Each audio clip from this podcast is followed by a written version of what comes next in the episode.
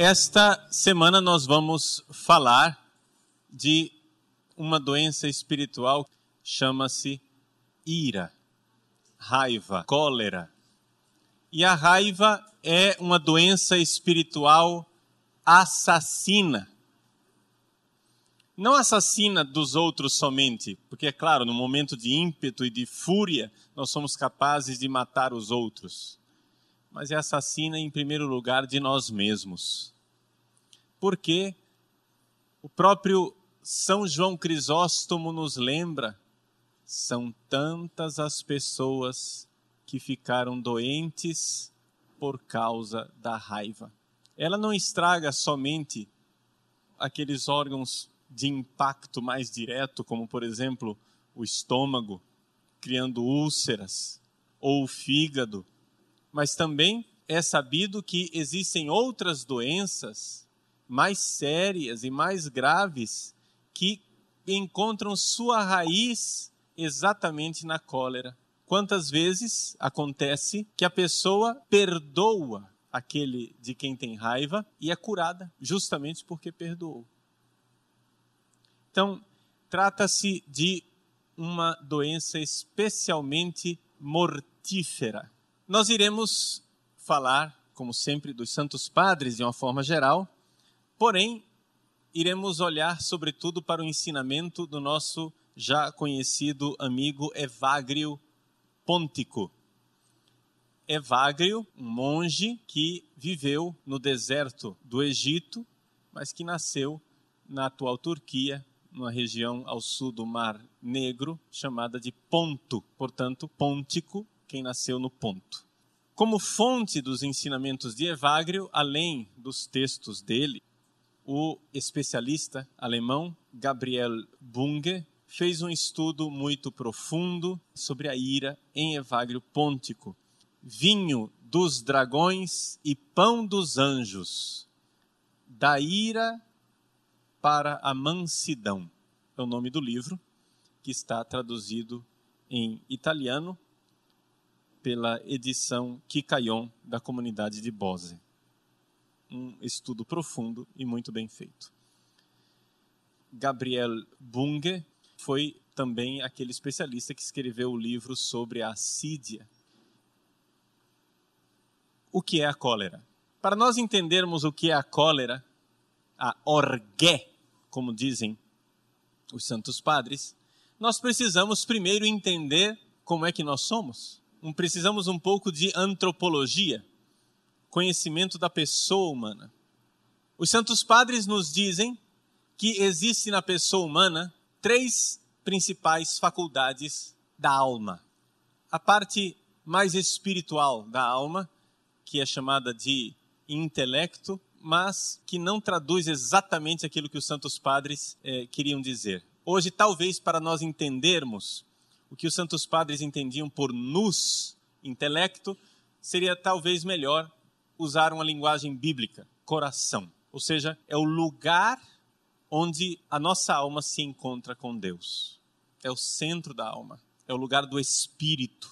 Esta é a parte racional da alma, a parte mais espiritual. Existem duas outras partes que são irracionais mas fazem parte do nosso mundo interior, que é a ira, ou seja, a faculdade irascível, e o desejo, ou seja, a faculdade desiderativa, desejo. Muito bem, essas duas eh, faculdades são como dois cavalos que precisam ser governados pelo espírito, pelo coração, porque senão vai tudo ladeira abaixo. Isso quer dizer então que Deus criou em nós a ira. Isto é importante para nós sabermos na hora de buscarmos a cura da ira enquanto doença. É nós sabermos que existe uma ira boa, que não somente não pode ser eliminada, mas também deve ser bem utilizada, incentivada. Um texto de Evagrio Pontico, no seu Practicos, um tratado de vida prática espiritual, ele diz assim, no Practicós número 86. A alma racional, ou seja, esse espírito, a parte mais elevada, ela age conforme a natureza. Quando a sua parte concupiscível, difícil, aquela parte do desejo, muito bem, quando a parte do desejo se mantém na virtude. E quando a parte da ira, eis aí a parte que nos importa, a parte da ira luta pela virtude. Vejam, existe uma ira boa. Esta ira boa, Deus nos deu para cuidar de nossa alma. E os santos padres não deixam de usar uma metáfora até bastante interessante. Eles chamam que esta ira boa, Deus colocou na nossa alma como um cachorro, um cão. Você tem um cachorro em casa para quê? Para ele cuidar da sua casa. Se vem um invasor, ele late, ele reage. Pois bem, assim também é a ira. Vejam só, Evagrio Pontico descreve a alma irada. Ele diz assim, um livro chamado Sobre os Pensamentos Malvados, os Pensamentos Maus, no número 14 ele diz: se você renunciou à comida e à bebida, portanto, uma pessoa virtuosa, né? Faz jejuns. Se você renunciou à comida e à bebida, mas costuma se encolerizar através de pensamentos maus, você se assemelha a um navio que tem o demônio como piloto, como timoneiro. E ele continua. Por isso devemos tomar cuidado, porque é possível que o nosso cão, cão aqui não é o diabo não, o cão aqui é esse cachorro, a ira, que Deus nos deu de presente, devemos cuidar do nosso cão e ensinar a ele a ir contra os lobos sem comer as ovelhas, demonstrando para com todos os homens a mansidão. Eis aí. Deus nos dá a ira como um cão, como um cachorro que está na porta da nossa alma e nós devemos dirigir esta ira contra o demônio, contra o lobo e não contra as ovelhas, não contra o nosso irmão. É aquilo que nós costumamos dizer: odeia o pecado, mas não o pecador. Deus nos deu a ira para nós termos raiva da maldade. E atenção, é importante isto. Não tem verdadeiro amor pelo bem quem não tem um proporcionado ódio ao mal. É importante eu dizer isto porque nós estamos numa sociedade pacifista, numa sociedade onde as pessoas acham que o virtuoso é ser um palerma, onde você deixa que tudo aconteça e não faz nada. O pai e a mãe, bonzinhos, são dois palermas que deixam que o menino se mate, que o seu filho acabe com sua própria vida. Não! Não é assim. Existe uma santa ira. E a ira de Deus, que nós encontramos no Antigo Testamento, principalmente, é uma forma de Deus amar. Não aprenderá a amar quem não souber dirigir a sua ira para o lugar justo mas isto já faz parte da cura. Nós hoje não estamos falando da cura, estamos falando da doença. Nós usamos este cão que Deus nos deu de presente, esse cão raivoso, e usamos contra o irmão. Por que é que nós fazemos isto? Como é que acontece esta cólera, esta raiva? Porque nós nos esquecemos de como Deus nos fez na carta de São Paulo aos Efésios, capítulo 6, versículo 12, São Paulo diz assim: A nossa luta não é contra o sangue e a carne, ou seja, não é contra o seu irmão. Nossa luta não é contra pessoas humanas, mas contra os principados, as potestades, os dominadores deste mundo tenebroso, os espíritos malignos espalhados pelo espaço. Essa é a nossa luta. Batalha espiritual. Nós estamos falando aqui de verdadeira batalha espiritual. É necessário ter uma santa ira. Aquela santa ira que Jesus manifestou quando pegou o chicote no templo e expulsou os vendilhões. Aquilo não foi um momento de fraqueza de Jesus, foi um momento de profundo amor. A santa ira que Jesus tinha quando se dirigia aos fariseus e os chamava de raça de víboras, sepulcros caiados. A santa ira que São Paulo tinha quando chamava os judaizantes de cachorros. Você acha que isso não orna com a sua imagem de santidade. Mas eu acho que talvez seja necessário reformular a ideia de santidade. Existe uma boa e santa ira. Mas calma, não nos apressemos justificando nossa ira. Existem vários tipos de ira ruim. É a ira dirigida sempre ao irmão. Quais são os tipos de ira que nós encontramos? Nós temos o ressentimento, o rancor, que os santos padres chamam de mnesicaquia, a lembrança do mal, a famosa memória de elefante, o elefante que guarda aquela mágoa e se lembra de quem fez mal a ele, mesmo que seja 30 anos depois. É uma característica desse animal. A mnesicaquia, mas também o ódio, a irritação. Tudo isso é manifestação da ira, da cólera. Má ira, má cólera, porque dirigida aos nossos irmãos, porque dirigida às criaturas de Deus. Por isso, os santos padres querem chamar nossa atenção, muito cuidado, muito cuidado, porque a ira, diz Evagrio, é a doença espiritual que faz com que o homem mais se assemelhe ao demônio. Não é à toa que o demônio é chamado de serpente, porque é como um réptil peçonhento, irado, com as suas fauces abertas contra nós. Essa raiva demoníaca. A ira, portanto, nos aflige e nós precisamos compreender como é que ela nasce dentro de nós.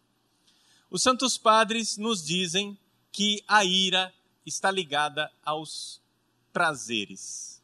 Evagrio num texto importante, diz assim, no número 24 do Practicos: A natureza da parte irascível consiste em lutar contra os demônios e buscar a felicidade. Por isso, os anjos nos ensinam o prazer espiritual e a felicidade que vem com ele e nos exortam a dirigir a nossa força irascível contra os demônios. Os demônios, ao contrário, nos arrastam para os apetites mundanos e pressionam a nossa força irascível contra a sua natureza para combater os homens, a fim de que, cegando o intelecto e afastando todo o conhecimento, chegue a negar as virtudes. O que é que ele está dizendo com esse texto? que a natureza da nossa ira tem duas direções. Primeiro, existe uma parte negativa da ira. A ira serve para combater o diabo, o demônio, a tentação, o erro, a maldade. Mas a ira também serve para ir na direção do bem, da felicidade. É parte da natureza da ira ser esta força para perseguir, ir atrás e encontrar a felicidade que está em Deus. Trata-se da mesma faculdade. Vou dar um exemplo para você entender. Quando você vai pegar um peso, parece que você reúne uma raiva lá de dentro para você ter forças de erguer aquele peso. Vejam, é a força que vem da ira. Quando você está correndo, você está numa corrida, faltam somente 10 metros, você junta aquela última força que tem dentro de você, parece que você encontra dentro de si uma raiva para conseguir dar o último impulso, aquilo que os gregos chamavam de ecpectasis. Último impulso para alcançar a Cristo, diz São Paulo. Eu dou esse impulso para alcançar a Cristo. Por isso é que os grandes líderes, as pessoas que têm liderança, que levam para frente, são todos sempre coléricos. Por quê? Porque a virtude e o vício são dois lados de uma mesma moeda. Ou seja, a virtude é utilizar a ira de forma adequada. O vício é utilizar a ira de forma errada. Quem é líder usa essa energia interior para alcançar o bem, para fazer. Vamos, nós vamos conseguir, vamos lá. É necessário ter uma força. Atualmente, com esta mentalidade pacifista, onde a ira parece que não, não é coisa boa, não é coisa criada por Deus, qual é a consequência? Nós vamos nos transformando em repolhos, gente sem força interior. Nós somos moluscos. Vejam os nossos jovens. Não, paz e amor, bicho. Vamos fumar aqui um baseado e vamos ficar paz e amor? Paz e amor significa a destruição total e completa dessa energia positiva que você tem. E você some com essa energia, desaparece essa energia e você fica sem energia para a vida, para lutar para o bem.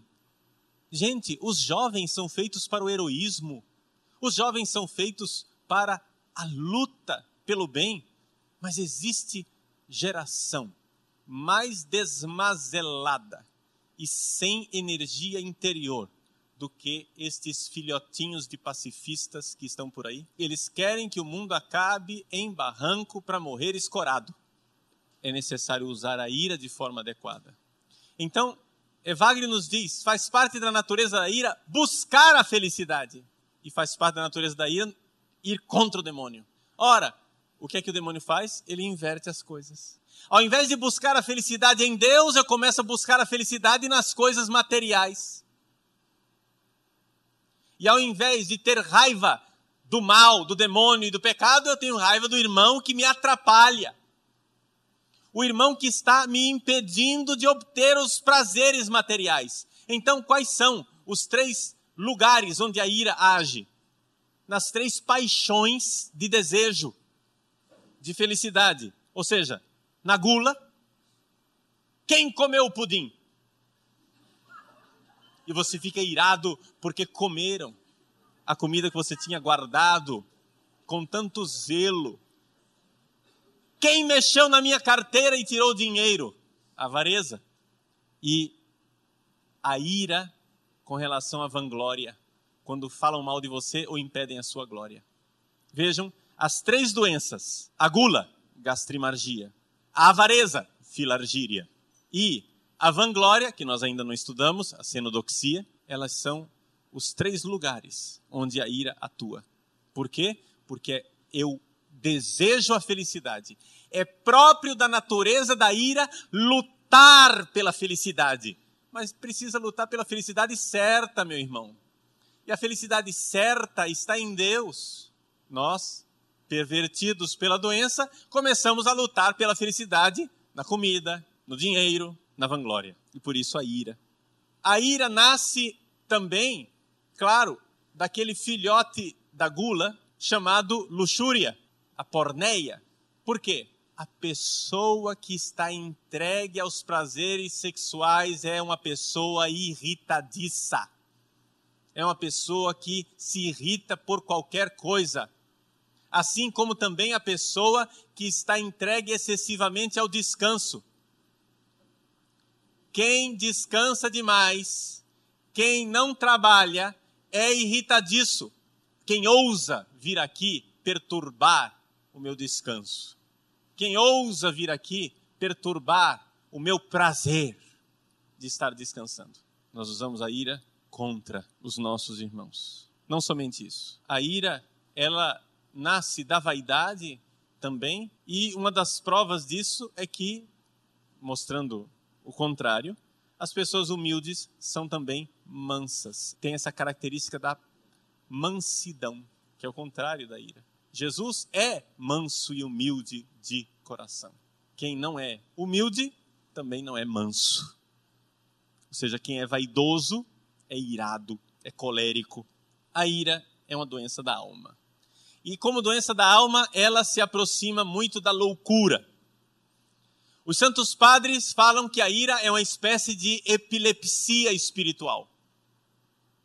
Vou ler para vocês um trecho de São Gregório Magno, que foi papa, padre do Ocidente. Ele escreveu um livro de comentários morais sobre o livro de Jó. Está no, nos Moralia 5:45.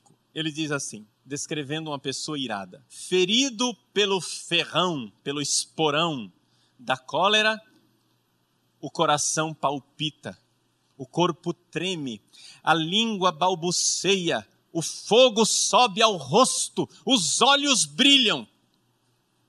Sabe descrever bem ele, né? O homem se torna irreconhecível para aqueles que o conhecem. A boca profere sons, mas o intelecto não sabe o que diz. Qual é então, aqui a pergunta de São Gregório Magno, qual é então a diferença entre o homem que não sabe o que diz e um louco em transe? Nenhuma. Ou seja, a ira é uma loucura. É uma loucura temporária, transitória, mas é uma loucura. Uma espécie de demência, um transe espiritual. Assim acontece que a cólera desça até os pulsos e emerja com uma violência proporcional à sua insensatez. O espírito não é mais capaz de se controlar, porque se tornou brinquedo nas mãos de uma potência alheia. E se a raiva age sobre os seus membros externos, fazendo-os sofrer seus golpes, é porque interiormente a raiva aprisionou a alma que deveria ser a sua senhora. Ou seja, a alma racional, a parte espiritual é que deveria dominar, é que deveria ter a hegemonia sobre a ira. Mas, ai de nós, é difícil. Vejam só, acontece também que as pessoas iradas, muitas vezes têm uma certa característica de anorexia e de bulimia. Ou seja, muita raiva, a pessoa perde o apetite. Muita raiva, a pessoa também perde a força de vontade. Por quê? Porque usou toda a energia que ela tinha à disposição para fazer o bem para direcioná-la para o mal. A ira está no lugar errado a pessoa torna-se incapaz de julgar, e isto se vê claramente até mesmo pelo escurecimento da visão. Quando você está com muita raiva, você não enxerga fisicamente, fica tudo escuro na sua frente. Isto que acontece fisicamente acontece muito mais espiritualmente. Uma pessoa com raiva não enxerga, não vê o que está fazendo. Portanto, ela é imprudente. Ela não tem a prudência para agir. Assim, o homem deixa de ir atrás dos valores fundamentais, daquilo que é importante para a sua alma. Vou ler mais um trecho de Evagrio Pontico, que descreve também de forma brilhante esta paixão da ira. Está num outro opúsculo dele chamado Os Oito Espíritos da Maldade. Os oito espíritos são essas oito doenças espirituais básicas que nós estamos estudando. A ira é uma delas.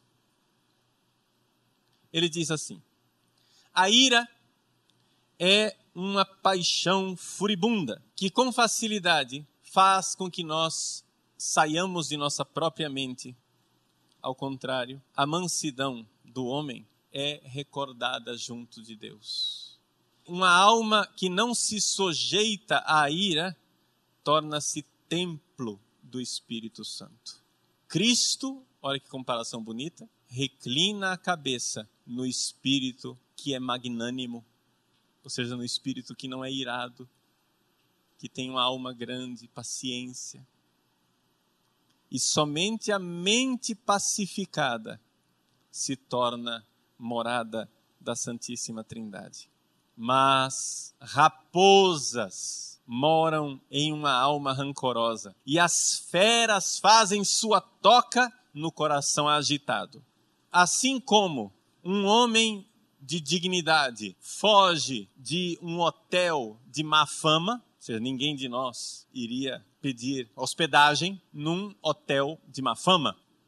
Assim como um homem de dignidade foge de um hotel vergonhoso, Deus foge do coração rancoroso. Uma pedra lançada na água move a água, assim também o discurso maligno move o coração do homem. Afasta de tua alma os pensamentos de ira, e a ira não irá habitar o teu coração, e não terás perturbações no momento da oração. Isso é uma das características da ira. A ira causa distração durante a oração. Isto é um dos sintomas. Quando a pessoa está muito irada, ela não consegue rezar. As distrações vêm, uma atrás da outra. Como a fumaça do pavio irrita os olhos, assim o rancor perturba a mente no momento da oração. Os pensamentos de ira são pequenas cobras, pequenas víboras, que devoram o coração e a oração da pessoa irada tem um cheiro enauseante. A salmodia do homem rancoroso é desagradável a Deus, claro. A oração de quem está raivoso. E você fica se perguntando: de onde é que esse homem tirou isso tudo? Tirou do Evangelho. Tens alguma coisa contra o teu irmão antes de apresentar a tua oferta? Deixa lá a tua oferta e vai te reconciliar primeiro com teu irmão. Depois vem e faz a oferta. Qual é a oferta espiritual que nós fazemos? Chama-se oração. Não é agradável a Deus a oração de uma pessoa que não quer perdoar, que fez o voto de não perdoar. Não é agradável a Deus. A oferta do rancoroso, ele usa uma comparação interessante. A oração do rancoroso pulula de vermes e não será levada ao altar para ser abençoada. O irado, aqui outra característica interessante, o irado tem sonhos perturbados. De onde que esse homem tirou isso? Da observação. Os santos padres eram excelentes psicólogos. E eles notavam muitas vezes na direção espiritual, um filho espiritual vinha se aconselhar e dizia: Aba, tive um sonho pavoroso. Como que é que você sonhou, meu filho? Ah, eu sonhei com serpentes, com dragões, com o demônio, com cães raivosos e acordei com muito medo. Esses pesadelos que causam medo durante o sono são muitas vezes sintoma de ira em estado de vigília, ou seja, acordado. Se você está tendo pesadelos, faça um exame de consciência se você não está precisando perdoar alguém.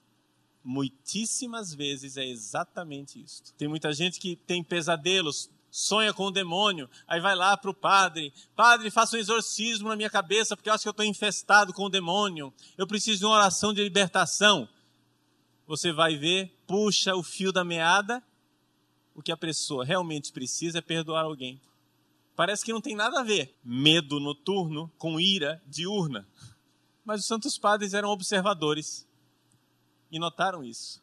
A pessoa irada tem o sono perturbado, e sonha com assaltos de feras. A pessoa longânime, magnânima, que tem longanimidade, paciente, bondosa, vê nos sonhos a assembleia dos santos anjos. E quando está livre de rancor, ela se exercita nos discursos espirituais e de noite recebe as soluções dos mistérios.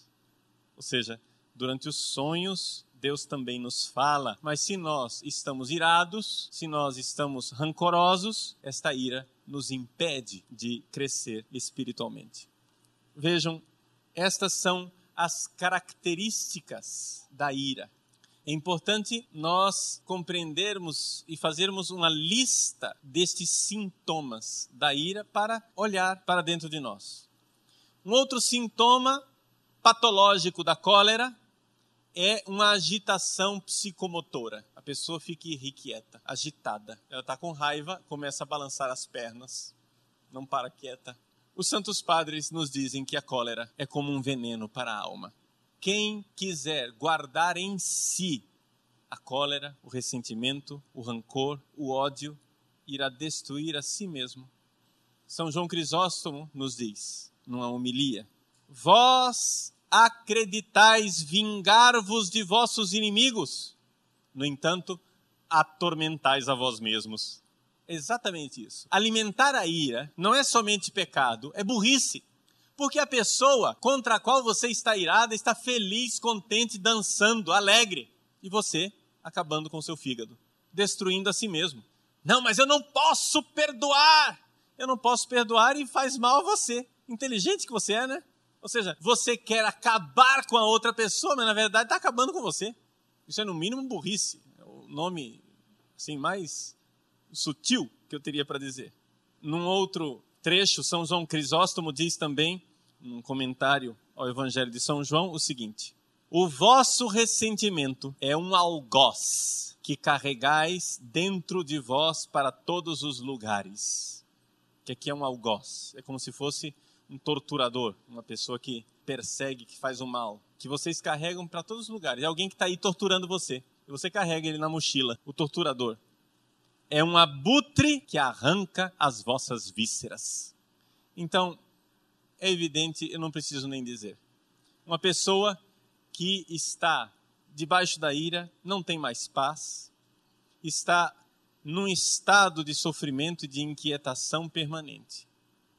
No relacionamento com Deus, a ira destrói nosso relacionamento com Ele, porque ela separa a pessoa de Deus, destrói a doçura, que é uma forma de amor, através da qual a pessoa se torna muito semelhante a Deus. Sede misericordiosos como o vosso Pai Celeste é misericordioso. Quando nós somos misericordiosos, mansos, nós ficamos muito parecidos com Deus. Por isso, nós destruímos com a ira a nossa imagem e semelhança de Deus. A alma fica desordenada e dividida. Os olhos do coração ficam ofuscados e a pessoa se afasta do verdadeiro conhecimento. A pessoa fica incapaz de contemplar e de perceber a presença de Cristo. Quando a cólera se desenvolve e torna mais forte a agressividade, diminui a nossa agressividade virtuosa, que foi dada ao homem para lutar contra o mal e buscar as coisas de Deus. A cólera comporta uma morte para a alma e gera uma multidão de paixões. Entre elas, entre as paixões que nascem da cólera, nós temos a tristeza. Portanto, voltamos, vejam como todas essas doenças são entrelaçadas entre si. Então, meus queridos, é importante nós compreendermos que espiritualmente nós precisamos dominar a cólera. Agora, atenção, isso é muito importante. As pessoas coléricas são geralmente tomadas por um sentimento de justiça. E essa racionalidade da justiça impede a pessoa de perdoar. É importante nós nos darmos conta que esta racionalidade está mal posicionada. Vamos tentar entender como é que nós podemos lidar com a cólera. Eu poderia falar disso espiritualmente, mas eu vou falar fisicamente, através do nosso cérebro. Vejam, na base do nosso cérebro está aquela parte do cérebro mais primitiva que nós temos em comum com os animais. Existe dentro de nós uma parte do cérebro que é exatamente igual ao cérebro de um réptil, de uma cobra. Ali é que nasce a ira, que pode ser usada de forma positiva ou de forma negativa uma vez que a ira surge dentro de nós, de uma forma geral, vejam, nós não somos donos de nós mesmos a ponto de dizer, eu não quero que a ira surja. Não, a ira surge. Ela aparece. Porque ela está numa parte de nossa alma que nós não controlamos. Numa parte do nosso cérebro que é animal. Numa parte de nossa alma que é animal não sei se você está, está notando, eu estou usando a palavra cérebro e alma, mas não são sinônimos, hein? Estou usando do mesmo jeito para dizer as mesmas coisas, mas não são sinônimos. O cérebro é o órgão da alma. Não sei se dá para entender isso. O cérebro é a condição necessária para que a alma haja, para que a alma entre em ação. Se você não tem cérebro, a alma está lá. Um bebê anencéfalo tem alma, só não tem cérebro, e por isso a alma não se manifesta. A alma precisa do cérebro para se manifestar. Não sei se dá para entender isso. Para fazer uma comparação mais clara, uma lâmpada. Para que a lâmpada brilhe, é necessário que haja um fio que leva a energia até a lâmpada. Agora, só o fio não é suficiente para a lâmpada brilhar. É necessário ter no fio a energia. Ou seja, em linguagem filosófica, o fio é condição necessária, mas não é causa suficiente. É uma condição necessária. A lâmpada não irá acender se o fio não estiver lá. mas não é causa suficiente. O que é que é a causa suficiente do brilho da lâmpada? É a energia. Essa é a causa suficiente. Assim também o cérebro. O cérebro é condição necessária, é o fio, é o meio através do qual a causa suficiente, que é a alma, se manifesta. Por que, é que eu digo isso? Porque porque o nosso cérebro ele é bem semelhante ao cérebro de um macaco. Qual é a diferença entre o nosso cérebro e o cérebro do macaco? Alguns gramas a mais de massa cinzenta. O macaco também tem massa cinzenta. Nós só temos uma quantidadezinha a mais. Agora, esta quantidadezinha a mais não é suficiente para explicar a desproporção que existe entre um ser humano e um macaco. Alguns gramas a mais de massa cinzenta não são suficientes para explicar a grandeza da alma humana. Então, saibamos, nossa alma age, nossa alma entra em ação utilizando o cérebro. Mas o cérebro não é causa suficiente, é somente condição necessária. Por que estou dizendo isso? Para que nós entendamos que a ira nasce neste cérebro mais primitivo. Numa parte do cérebro mais primitiva. Os santos padres falam que trata-se da faculdade da alma irascível. Isto, quando surge, eu não sou dono de dizer fique irado, não fique irado. Surge somente. Mas o que eu faço com isso depois é que é a diferença. Por quê? Porque existe uma outra parte aqui do nosso cérebro chamado lobo frontal, que é aquela que vai lidar com a ira. E é nesta parte que entra a parte da espiritualidade, que entra a parte realmente da ação da alma racional, da parte mais espiritual do nosso ser. Não estou dizendo que a alma está aqui. A alma não está na cabeça, mas a alma usa o cérebro. Então é necessário nós sabermos utilizar tudo isto a nosso favor. A ira precisa ser tomada. Não é fácil. Saibamos que os santos padres nos dizem é muito mais fácil combater a luxúria e o desejo do que a ira gente que tem 30, 40 anos de caminhada espiritual, que já superou os problemas de castidade, ainda assim sofrem com o problema da ira. Mas tem cura. E nós iremos então ver na próxima aula.